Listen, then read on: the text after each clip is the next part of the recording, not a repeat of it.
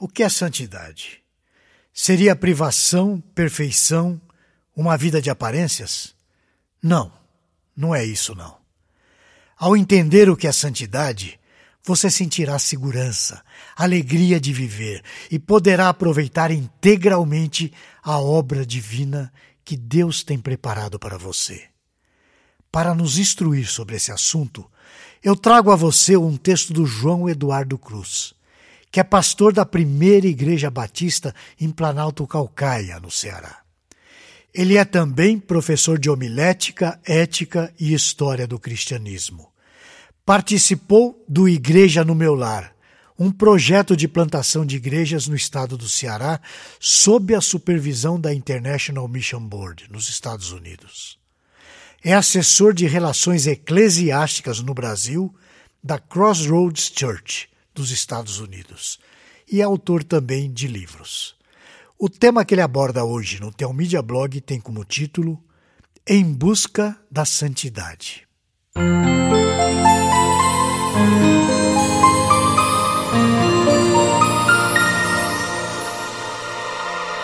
Há duas palavras na Bíblia para santidade. No Antigo Testamento, a palavra hebraica é kadosh, no Novo Testamento, a palavra grega é hakios. Ambas trazem a ideia de ser separado para algo específico. Mas o que é a santidade? Nós entendemos que a santidade se refere a ser separado por Deus e para Deus. Ou seja, Deus é quem nos separa, trazendo-nos para junto dele por meio do seu Evangelho. Ele faz isso para que vivamos uma vida diante dele e para ele. Assim, o nosso objetivo é agradar a Deus que nos ama e, em seu amor, nos chama para perto de si. A Bíblia deixa bem claro que todos aqueles que creem em Jesus são chamados para serem santos. Ou seja, são chamados para viverem uma vida separada de tudo aquilo que Deus desaprova. Mas vamos avançar um pouco mais. O que a santidade não é? Em primeiro lugar, a santidade não é privação. Para muitas pessoas, pensar numa vida santa traz imagens à mente de sisudez, privação, morbidade. Entretanto, isso não condiz com a verdade. Basta olharmos para o mais santo que já pisou nessa terra, Jesus. Se examinarmos o testemunho dos evangelhos acerca da vida de Jesus, veremos expressões de alegria, paz, contentamento. Tudo isso é fruto de uma relação íntima e submissa ao Pai. Atualmente, nós vemos que as pessoas estão ávidas por encontrarem uma plenitude de vida. Elas buscam isso em palestras motivacionais, livros de autoajuda, coaches e influencers digitais. Contudo, a vida de santidade continua sendo o único meio pelo qual essa vida abundante pode ser encontrada. Outra coisa que a santidade não é, é a perfeição. É bom lembrarmos que quando falamos da nossa santidade, que não estamos nos referindo à perfeição, porque somente Deus é plenamente santo, ou seja, ele é separado de absolutamente tudo que vai contra os seus princípios. A nossa santidade se dá por um desejo contínuo, renovado dia após dia, de nos mantermos perto de Deus. Naturalmente, isso não depende exclusivamente do nosso esforço pessoal. Deus, por sua misericórdia, nos concedeu o seu Espírito. E por meio dele nós podemos ser sustentados para as nossas debilidades naturais, advindas da nossa natureza caída. Assim, pelo Espírito Santo, somos impulsionados regularmente a buscar a Deus. Para isso, nós nos valemos dos meios da graça, ou seja, oração, leitura da Bíblia, cultos, celebração da ceia do Senhor. O teólogo anglicano J.I. Parker descreve essa atuação do Espírito Santo com o fim de nos manter em santidade. Ele diz o seguinte: A Escritura mostra, como eu sustento, que desde o Pentecostes de Atos 2, isso, essencialmente, é que o Espírito está fazendo o tempo todo, enquanto dá poder, capacita, purifica e dirige geração após geração de pecadores a enfrentarem a realidade de Deus. E ele o faz a fim de que Cristo possa ser conhecido, amado, crido, honrado e louvado, que é o objetivo e propósito do Espírito, genericamente falando, assim como é o objetivo e o propósito de Deus o Pai também. Isso, em última análise, é o novo ministério pactual do Espírito. Martin Lloyd Jones diz que o caminho da santidade não é uma trilha fácil de percorrer para quem não tem fome e sede de justiça.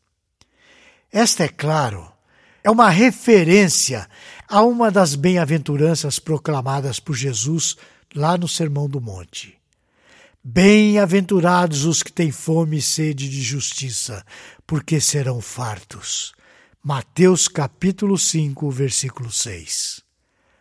Outra coisa que a santidade não faz é qualquer esforço para manter as aparências.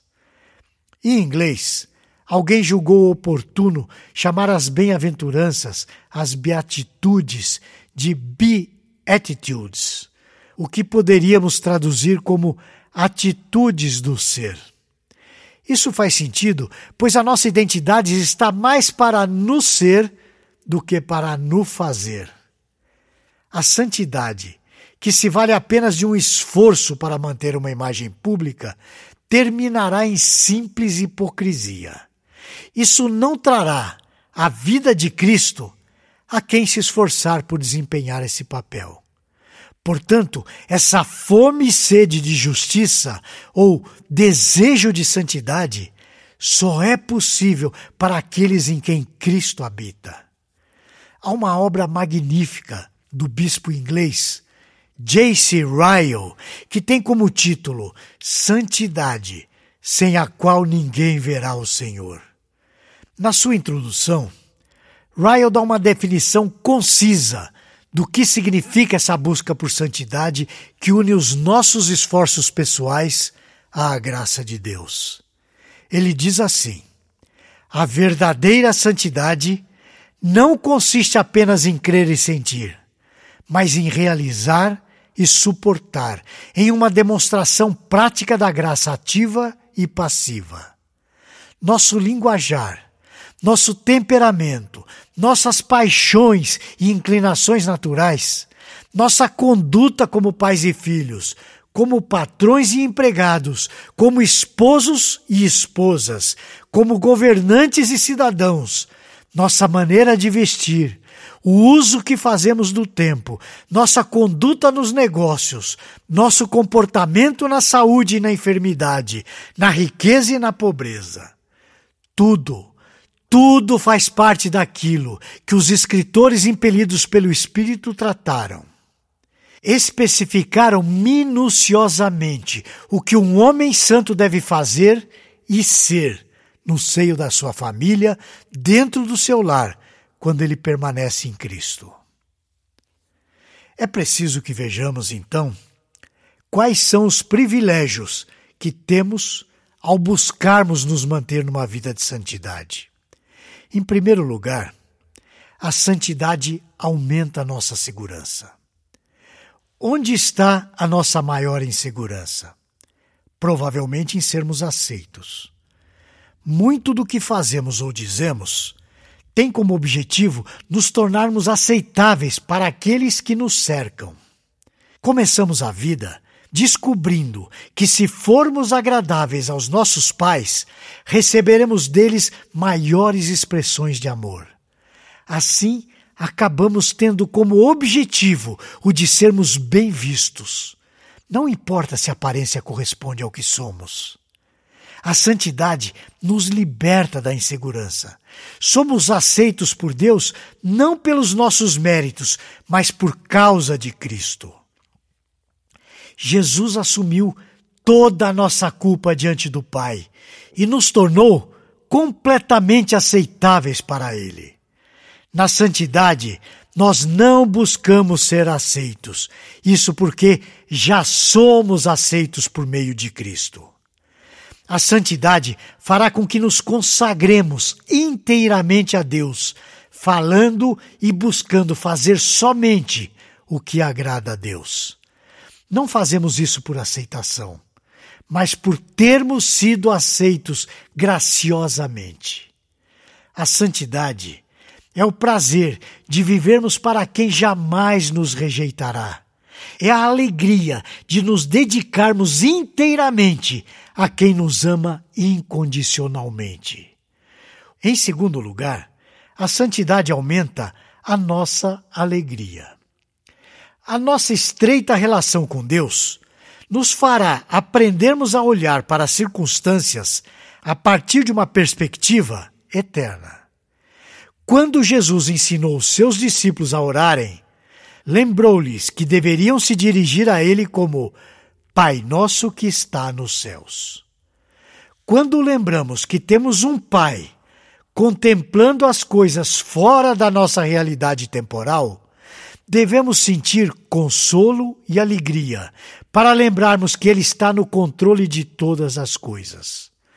Nós somos lembrados disso pelo salmista. O Senhor está no seu santo templo. Nos céus tem o Senhor o seu trono, e os seus olhos estão atentos. Salmo capítulo 11, versículo 4. O consolo e alegria se dão pelo fato de podermos reconhecer, por meio da santidade, que Deus nos ama.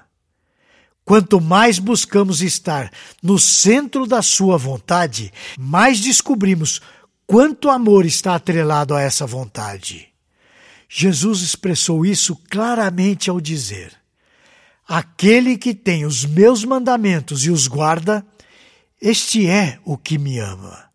E aquele que me ama será amado por meu Pai, e eu também o amarei e me manifestarei a ele. João capítulo 14, versículo 21. Quanta alegria há em quem é amado! Quanta alegria há em quem busca santidade! Em terceiro lugar, a santidade aumenta o nosso proveito na obra divina. A obra da salvação se torna mais relevante em nossas vidas por meio da santidade. J.I. Parker diz que a santidade é sempre a resposta de gratidão a Deus pela graça recebida por parte do pecador salvo. Sem santidade, a obra da salvação não alcança o seu fim último. Não há proveito algum em quem se diz alcançado pela graça e dela não se vale para buscar a santidade. Permita-me concluir o meu raciocínio com esse belo poema de Charles Wesley. Para que o meu coração louve ao meu Deus, ele tem que estar livre do pecado tem que sempre sentir o sangue de Cristo gratuitamente por mim derramado. Um coração resignado, submisso, manso, trono do meu redentor, onde só se ouve a voz de Cristo, onde reina soberano Jesus, o meu Senhor. Um coração renovado a cada pensamento e cheio do divino amor, perfeito, correto, puro e bom, uma reprodução fiel do seu coração, Senhor. É com esse sentimento de oração que a santidade aumenta em nós a visão do significado da obra divina em nossas vidas. Que Deus o abençoe. Esse e outros assuntos você encontra no Teomídia Blog. Lá você poderá ler ou ouvir artigos sobre igreja, teologia, apologética, evangelismo e outros assuntos relacionados com a sua vida cristã. Anote aí o endereço: teomídia.blog.br. Conheça também o Teomídia Cast, presente nos principais aplicativos de podcast para o seu celular. E finalmente, você precisa conhecer a Teomídia, a plataforma de vídeos cristãos por assinatura. E agora com uma novidade: você pode fazer a sua assinatura de graça. É isso mesmo, basta digitar teomídia.com. E lembre-se, Teomídia, conteúdo cristão para o seu crescimento espiritual. Você assiste, quando quiser, onde quiser